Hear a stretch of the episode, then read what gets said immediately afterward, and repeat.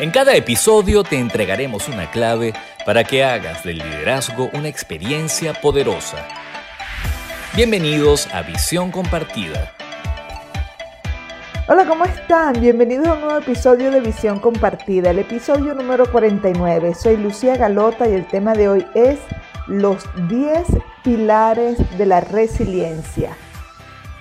Antes de comenzar quiero hablarte de Liderla. Liderla es un espacio construido para el fortalecimiento del liderazgo. Lo hemos hecho profesionales que estamos apasionadísimos con este tema de las empresas, del liderazgo, que tenemos muchísima experiencia en esta área y que queremos a través de los espacios y de los recursos y de los productos que desarrollamos en Liderla fortalecer el liderazgo de las personas y de las empresas.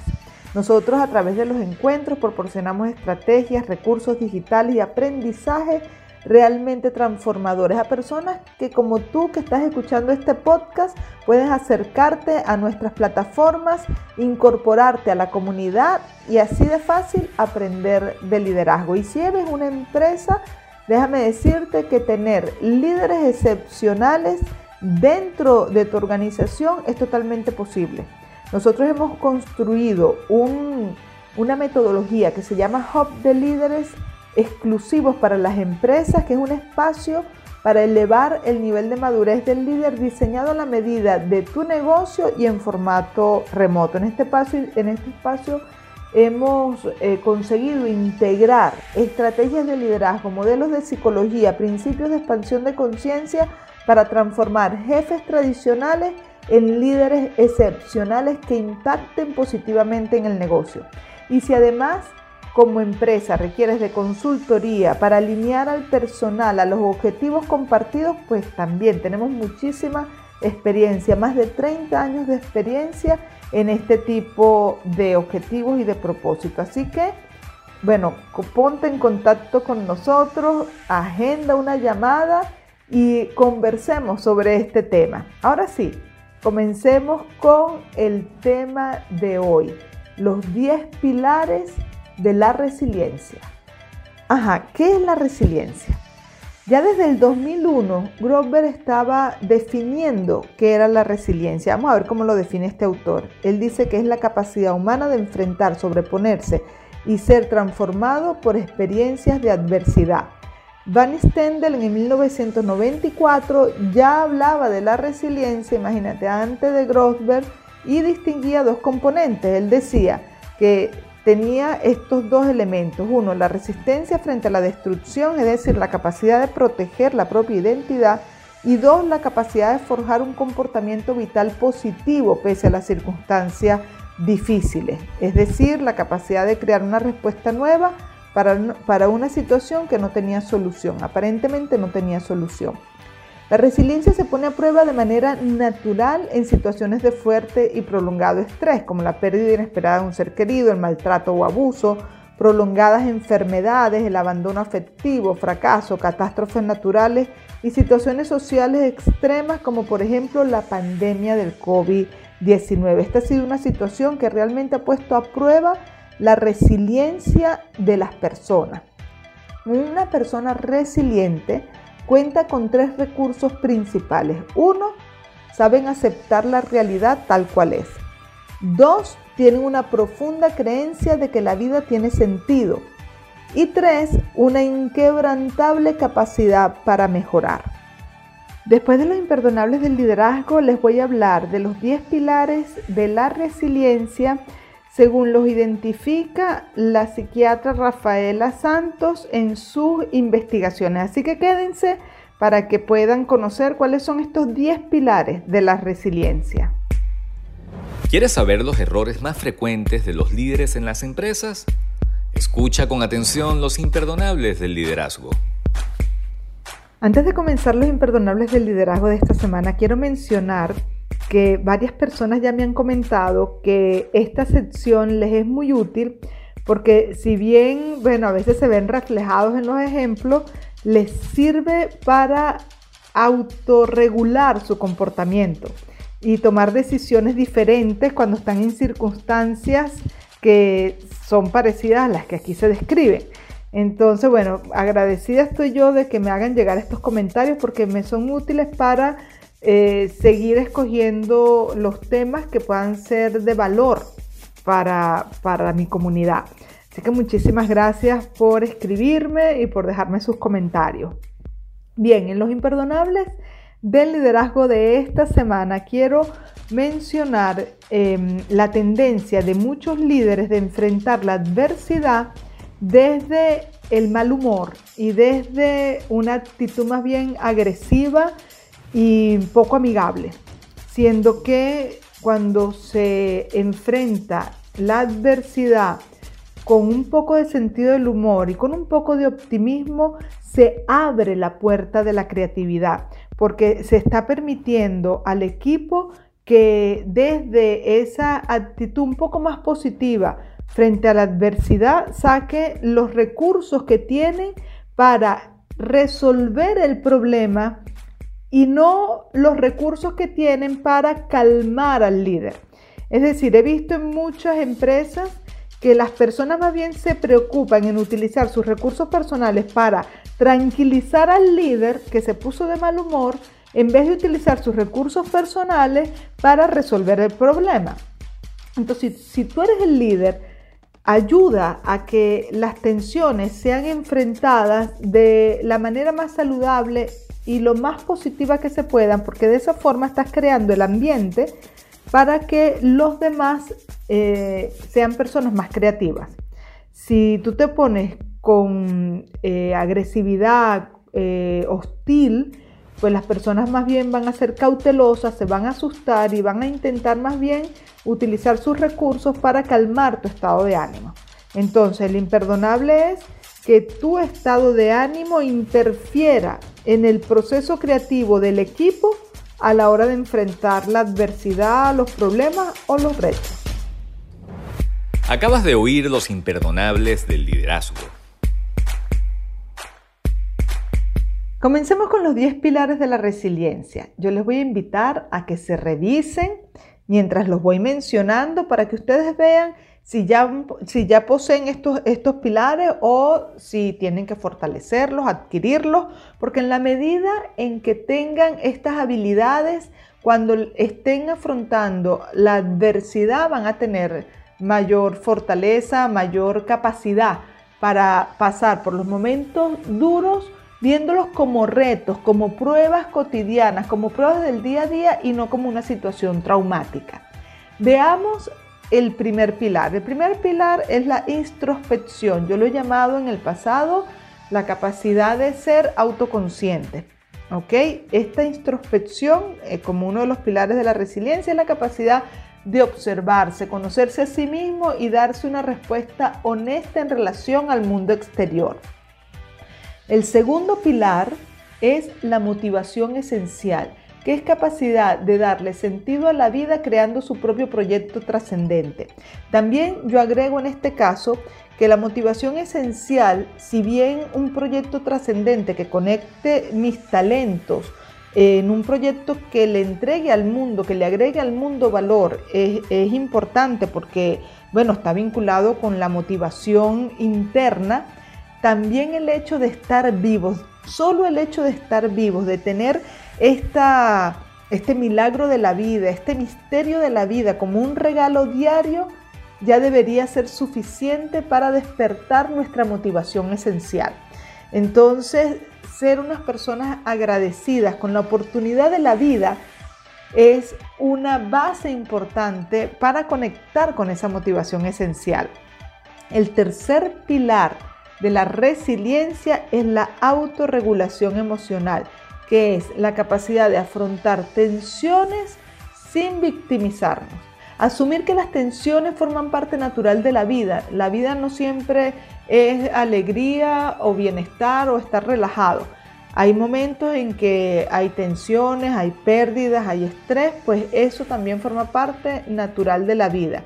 Cómo no debilitarnos frente al estrés, sino cómo asumir esas tensiones de manera que no signifique una debilidad en nosotros como personas, sino eh, una prueba, un reto en el momento que implica sacar las fortalezas internas. Entonces la autorregulación emocional es el tercer pilar de la resiliencia.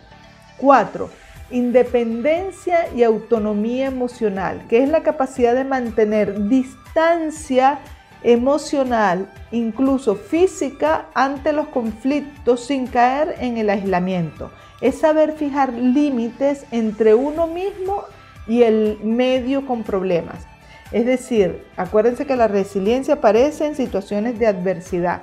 Entonces, cuando estamos frente, frente a un reto, frente a una situación crítica, frente a un momento de adversidad, cómo poder poner esos límites entre uno mismo y esas circunstancias. Y no implica aislarse y no implica no dar respuesta, sino no involucrarse de tal forma que pierda la independencia y la autonomía emocional.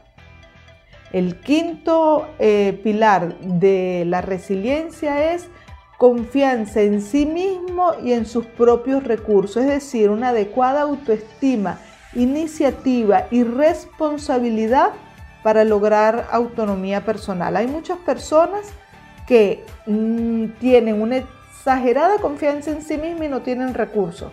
Y hay otras que teniendo recursos no confían en sí misma. Entonces, ¿cómo tener una confianza en sí misma adecuada en relación a los propios recursos personales? Bien, este es el quinto pilar de la resiliencia. Vamos a hacer un repaso. El primer pilar es la introspección, el segundo motivación esencial, el tercero autorregulación emocional, el cuarto independencia y autonomía emocional, el quinto, confianza en sí mismo y en sus propios recursos. Después de los aciertos del liderazgo, vamos a ver los cinco siguientes pilares de la resiliencia. La actitud correcta en el líder produce resultados excelentes. A continuación, los aciertos del liderazgo. En los aciertos del liderazgo de este episodio quiero resaltar a una persona que en una oportunidad le hice mentoring de liderazgo que tenía una actitud natural de colaboración y cooperación junto al equipo en circunstancias adversas. El, equipo sabía que podía contar con esta persona si la cosa se ponía difícil. Si bien era un equipo con mucha autonomía, capacidad de innovación también y creativo, cuando algo se les iba de las manos, el líder era el primero en entrar en acción para darle soporte. Es una persona que es muy colaborativa, muy comprometida, con una gran capacidad para cooperar cuando las circunstancias se vuelven críticas. Y entonces eso le, daba, le da muchísima seguridad al equipo de que saben que pueden contar con el líder de una forma amigable y sostenedora en circunstancias exigentes o, que o en circunstancias en donde el equipo se ve arropado entra el líder en acción. Entonces, este es un acierto porque de alguna forma, si bien el equipo cuenta con autonomía, eh, cuando las cosas se ponen muy difíciles, hay un elemento extra, positivo y que agrega valor que es el propio líder que entra allí en juego para sumar. Así que este es un acierto del liderazgo. la persona que como jefe eh, incorpora, agrega valor cuando las cosas se ponen complicadas. Acabas de oír los aciertos del liderazgo. Veamos ahora los últimos cinco pilares de la resiliencia. Recuerden revisarse a ver si, tienen estas habilidades o por el contrario tienen que adquirirlas o fortalecerlas. Vamos a ver el pilar número 6, es la capacidad para relacionarse, es la habilidad para establecer vínculos afectivos con otras personas creando relaciones saludables, equilibrar la propia necesidad de afecto con la actitud de ayudar a otros. El pilar número 7, optimismo realista. Ustedes no tienen idea la cantidad de personas que estoy atendiendo que tienen un optimismo exacerbado que termina siendo un profundo e importante saboteador de sus proyectos personales. Optimismo realista es la capacidad para resolver problemas de forma creativa, desdramatizando la situación. y colocando una actitud positiva, adecuada, proporcionada frente a la situación que se está viviendo. He visto muchas personas que exageran el optimismo y que exageran además el valor de sus recursos. Entonces, cuando están frente a un reto, resulta que fracasan porque han visto que tienen más recursos de lo que realmente tienen y el reto lo sobrepasa. Entonces el optimismo realista es muy importante como pilar de la resiliencia. El octavo pilar es sentido del humor y creatividad para resolver problemas relativizando y sabiendo encontrar lo cómico en la propia tragedia. Esas personas que son capaces de tener una chispa de humor en unas circunstancias eh, dramáticas, es decir, que no dramatizan la situación, sino que la ven de forma proporcionada, quitándole drama a la tragedia. Ya la tragedia de por sí tiene su impacto, ¿para qué dramatizarla? Entonces, una, una pequeña chispa de humor que no implica, que no implica eh, no verla desde la seriedad, sino verla desde un área sana en donde puede encontrar un distendimiento incluso en las circunstancias trágicas, que abre la posibilidad de la creatividad. El noveno pilar es la colaboración y compromiso, capacidad de comprometerse con valores y ayudar a otros, ser una persona colaborativa, cooperar, comprometerse, estar allí genuinamente, de forma auténtica, para ayudar en las situaciones difíciles, ser solidario. Y el décimo pilar de la resiliencia es la ética coherente, mantener una unidad de vida entre lo que se dice y lo que se hace, fundada en criterios sólidos. Entonces, estos son los cinco últimos pilares de, la resiliencia. Vamos a hacer un repaso. Capacidad para relacionarse, optimismo realista, sentido del humor y creatividad, colaboración y compromiso, ética coherente. La síntesis de todos estos pilares es el pensamiento crítico. Es esa capacidad para ver de forma realista, con un razonamiento lógico, las circunstancias adversas y tus recursos internos con el que le vas a dar cara a estas circunstancias. Intenta sacar partido de las cualidades que posees y de compensar con ayuda externa aquellas de las que careces. Probablemente no tienes estos 10 pilares, pero sí tienes alguno de ellos y bien fortalecidos, pues busca compensar lo que, no, lo que no tienes con otras personas del equipo o buscando ayuda externa para aprender esos pilares que has identificado en este repaso que todavía no tienes. Entonces, bueno, con esto hemos llegado al final del episodio número 49, los 10 pilares de la resiliencia. Espero que te haya gustado. Si es así, compártelo, dale like coméntalo y desde ya estás invitadísimo al próximo episodio de Visión Compartida. Que estés muy bien. Chao, chao.